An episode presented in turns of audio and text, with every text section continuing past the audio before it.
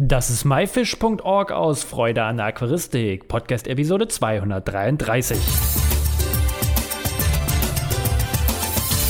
Hey zusammen, mein Name ist Lukas Müller und danke, dass du heute wieder Zeit nimmst, mir und meinem Gast zuzuhören. In der heutigen Episode geht es um einen jungen Spezialisten für die Garnelenhaltung von Neocaridine-Arten. Der Omar hat sieben Aquarien und liebt die Aquaristik. Hallo Omar, wie geht es dir? Hallo Lukas, mir geht's gut, Dankeschön. Und dir? Ach, mir geht's auch super. Ich freue mich, dass du heute dabei bist. Ja, ich freue mich auch. Danke. Inwieweit selber hast du eigentlich mit der Aquaristik zu tun?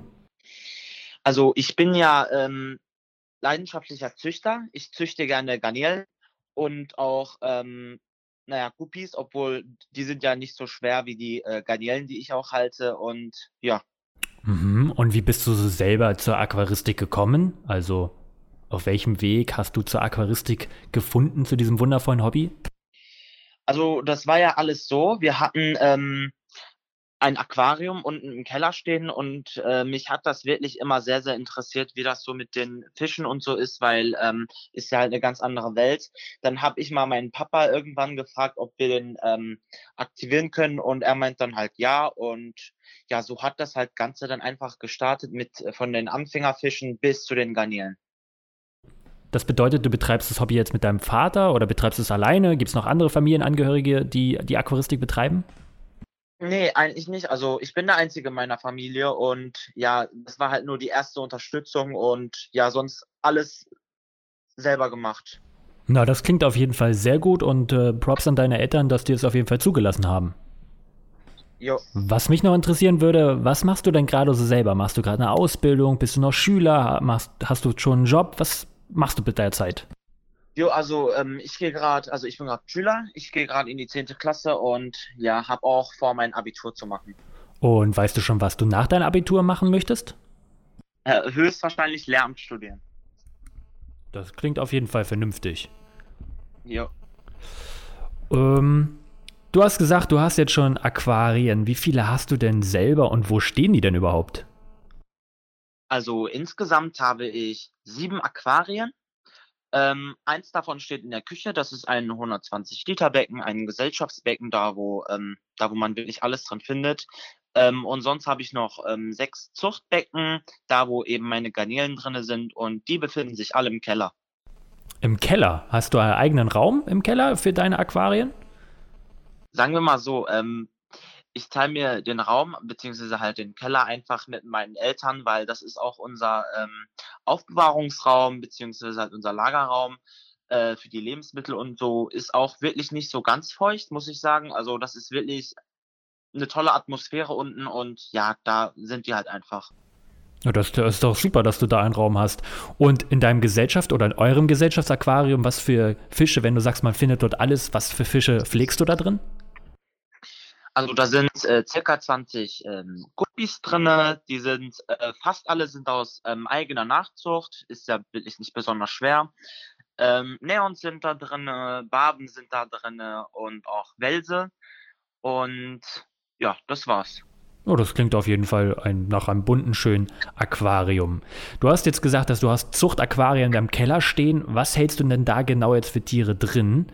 Und ähm, was hast du selber schon mal nachgezüchtet? Eben hast du die Guppies schon mal erwähnt. Was hast du schon mal an Garnelen oder anderen Fischen nachgezüchtet?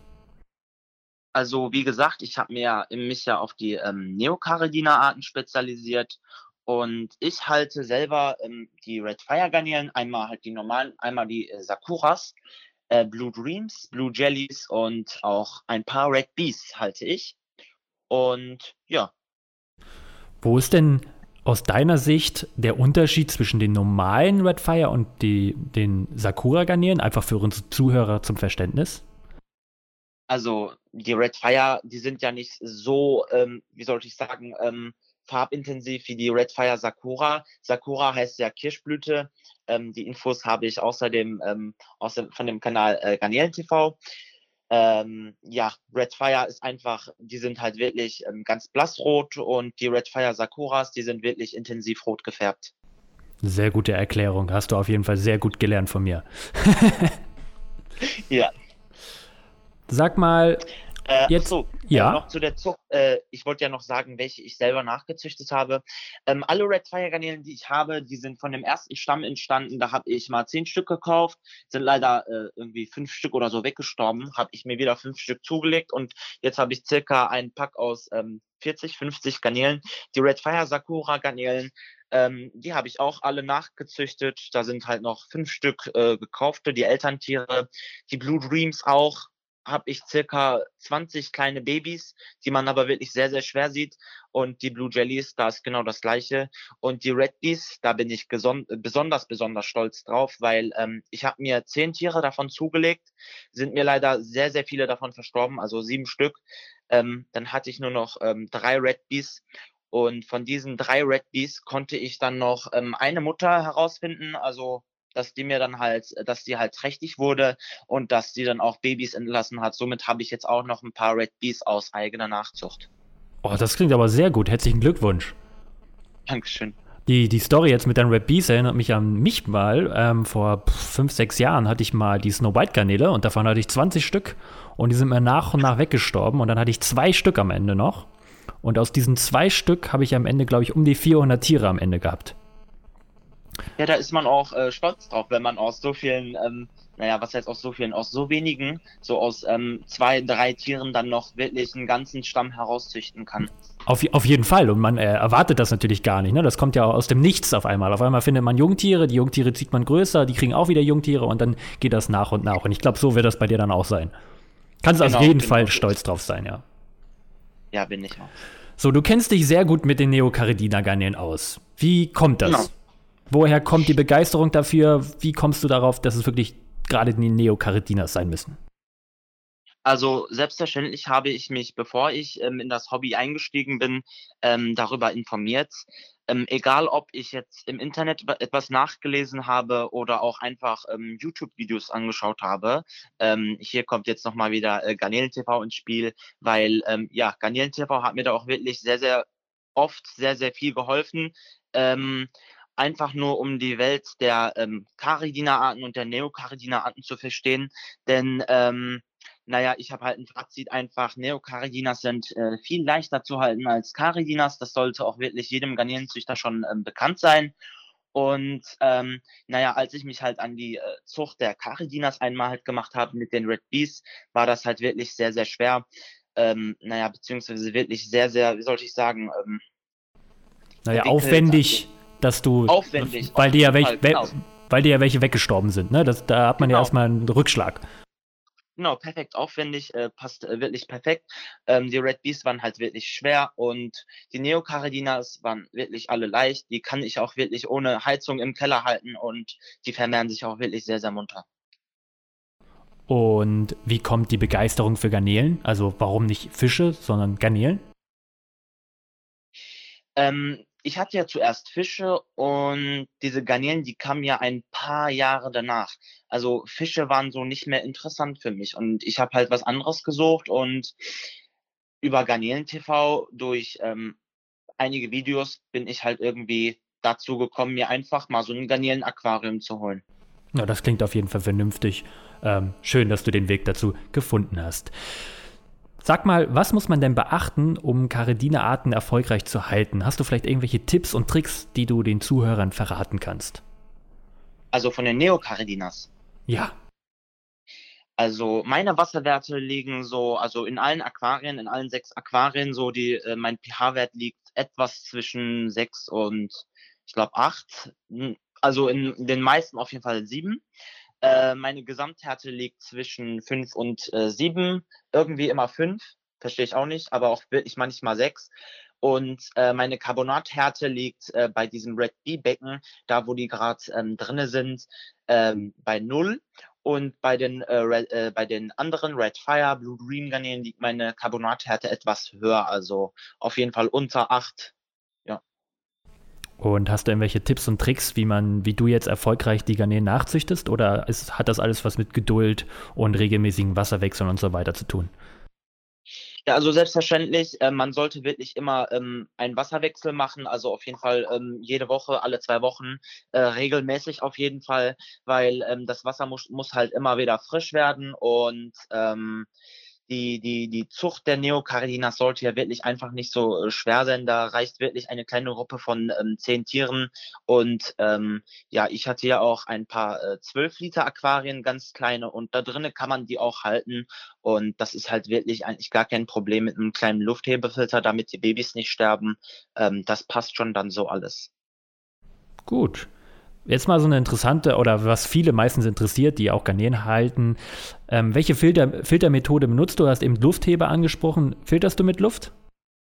Genau, ich filter äh, nur mit Luft. Also wirklich, ich habe ähm, zwei Luftpumpen, äh, die ausreichend sind, um alle meine sechs ähm, Aquarien zu versorgen, ähm, indem ich wirklich nur ähm, Lufthebefilter verwende und ja, das reicht halt dann auch wirklich vollkommen. Überall ist wirklich Sauerstoff drin. In einem Becken, äh, da wo der Lufthebefilter nicht irgendwie so richtig funktioniert, also das zieht wirklich nur ähm, ganz, ganz wenig äh, Wasser mit hoch. Da habe ich einen Oxidator mit drin, also da bin ich schon auf der guten Seite. Oh, das passt ja. Wenn es eben im Keller steht, dann stören die Membranpumpen auch von der Lautstärke auf keinen Fall. Genau, also das stört keinen. Ähm, wir haben eben nochmal über den Wasserwechsel gesprochen. Du machst ähm, auch jede Woche einen Wasserwechsel. Wie groß ist der Wasserwechsel? Ich mache einen Wasserwechsel von so circa 50 bis 70 Prozent einfach in jedem Becken. Da packe ich dann auch ähm, in das neue äh, Wasser, also erstmal zum alten Wasser, was ich raushole. Äh, das, ähm, damit wässer ich tatsächlich äh, meine Zimmerpflanzen, die halt im Wohnzimmer stehen, im Schlafzimmer, je nachdem. Und äh, in das neue Wasser kommt einfach nur ähm, ganz normales Aufbereitungs, äh, Chemie, chemikalische Sachen, also Aquasafe oder sowas rein. Das klingt auf jeden Fall vernünftig, auch dass du das Wasser wiederverwendest und nicht einfach wegschüttest. Kann ich jedem nur empfehlen, wer einen Garten hat, kann da die Blumen gießen, aber auch zu Hause, wie der Omer, ähm, macht er das äh, mit seinen Zimmerpflanzen. Was machst du denn mit deinem Nachwuchs? Mein Nachwuchs, also zuerst, also ähm, ich lasse die halt wirklich erstmal wachsen alle und dann auch wirklich wieder, ähm, dass sie dann halt wieder trächtig sind. Und wenn ich dann überwiegend wieder ähm, wirklich alles voll habe, erst dann gebe ich die tatsächlich ab. Also ähm, ich bin jetzt nicht darauf fixiert, äh, unbedingt jetzt irgendwie ähm, die ganze Zeit Garnelennachwuchs zu bekommen. Darauf bin ich nicht fixiert. Ich bin einfach nur darauf fixiert, ähm, also wirklich daran interessiert, wie man die, diese Garnelen dann auch züchtet und wie man die dann halt auch eben hält. Ja, das klingt ja sehr gut, das ist, dass du da nicht ähm, gewinnorientiert dran gehst. Sag mal, du bist ja noch Schüler. Wie finanzierst du dein Hobby?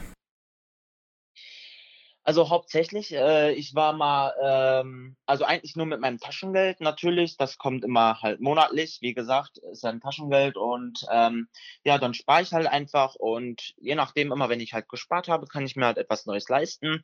Aber äh, vor einigen Monaten habe ich da noch einen kleinen Minijob gehabt und ja, als ich den halt hatte, ähm, ist halt alles ganz schnell geworden, also ganz schnell passiert, so dass ich äh, sehr, sehr viele Aquarien hatte und das hat sich dann halt wirklich alles gehäuft, äh, von meinem Equipment bis, ähm, ja, halt einfach alles. Das klingt auf jeden Fall gut. Ähm, das heißt, deine Eltern unterstützen dich mit dem Taschengeld für dein Hobby, kann man so sagen, oder? Mm, ja. Was sagen denn deine Mitschüler oder auch deine Eltern dazu, dass du jetzt so viele Aquarien zu Hause hast und so ein großes Interesse zeigst? Also meine Eltern, äh, mein Vater sieht das irgendwie äh, ganz, ganz witzig, weil ähm, ja, er denkt, äh, ich bin irgendwie, äh, wie sollte ich sagen, so ähm, anders interessiert, weil so die anderen in meinem Alter, die sind ja eher so an Fußball oder sowas interessiert und das interessiert mich halt äh, nicht. Und äh, ja, meine Mutter, die findet das auch schön, weil äh, sie findet diese ähm, Welt der Aquaristik auch wirklich begeisternd. Und ja, meine Mitschüler, die wissen das fast alle gar nicht. Also doch, meine Klasse, die weiß das schon, aber denen interessiert das wirklich gar nicht. Oh, das ist, kommt auch selten vor, dass es nicht interessiert. Bei mir war das ein bisschen anders. Hat sich ziemlich schnell rumgesprochen. Sag mal, was möchtest du unbedingt noch mal halten oder was für ein Aquarium oder so? Was, was wünscht dir noch mal in naher Zukunft?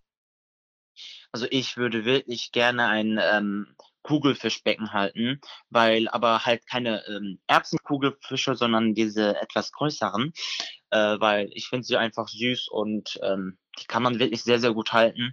Ich habe auch wirklich ähm, sehr, sehr viele Posthornschnecken in meinen ganzen Aquarien und äh, naja, da wäre durch äh, das Futter wäre halt schon gesichert für meine Kugelfische, wenn ich halt welche bekomme. Und noch ähm, einen Kampffisch würde ich auch noch gerne halten. Aber das kommt dann wahrscheinlich noch mit der Zeit. Sehr gut. Also vor allem bei den Kugelfischen. Sehr interessantes Verhalten, aber was ganz wichtig ist und was du ja schon gesagt hast, die brauchen regelmäßig frische Schnecken und wenn, man muss einfach eine eigene Schneckenzucht da nebenbei vorantreiben. Genau. Du hast auch einen Instagram-Account. Wie bist du auf die Idee gekommen, einen Instagram-Account über die Aquaristik zu machen und wie findet man den? Unter welchem Namen? Also mein Instagram-Account, Shrimp Brother, ähm, einfach so wie es halt ähm, gesagt wird, ähm, habe ich extra erstellt, weil ich dachte mir, ich habe halt ähm, sechs Zuchtbecken und das darf wirklich nicht verschwendet werden, auch mein Wissen. Ähm, auf meinem Instagram-Account teile ich einfach mein äh, Wissen, meinen Fortschritt und auch meine Erfahrungen, also auch Wissen und ähm, natürlich auch meine Zuchterfolge. Also da ist halt alles drinne, weil ich dachte mir, ich kann das gar keinem erzählen, weil es halt ähm, außer jetzt zum Beispiel meinen Eltern zum Beispiel, denen interessiert das ja, aber von den Mitschülern, ähm, da gibt's ja wirklich gar keine so vielen interessierten, äh, interessierte Schüler. Deswegen einfach einen Instagram-Account eröffnen und ja, da mal so gucken, wen das so alles interessiert. Und das baut sich ja wirklich sehr, sehr schön auf. Na, da hast du eine perfekte Lösung gefunden, um mit anderen Leuten, die das Interesse haben, in Kontakt zu treten. Ömer, ich bedanke mich für deine zahlreichen Antworten. Ähm, super, dass du dich so gut auskennst. Und ich wünsche dir noch viel, viel, viel Erfolg mit dem wundervollen Hobby und deinen Zuchtaquarien und hoffe natürlich, dass auch alle deine Träume mit deinem Kampffisch, aber auch mit den Erbsenkugelfischen in Erfüllung gehen. Dankeschön, ich dir auch.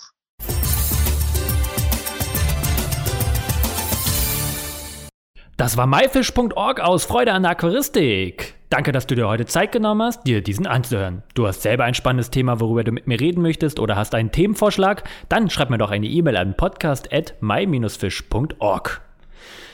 Ich hoffe, du konntest einige Infos aus dieser Episode mitnehmen. Alle weiteren Infos zu dieser Episode mit Bildern und Links findest du wie immer unter www.my-fish.org slash Episode 233. Wir hören uns am nächsten Freitag wieder. Tschüss und danke, dein Lukas.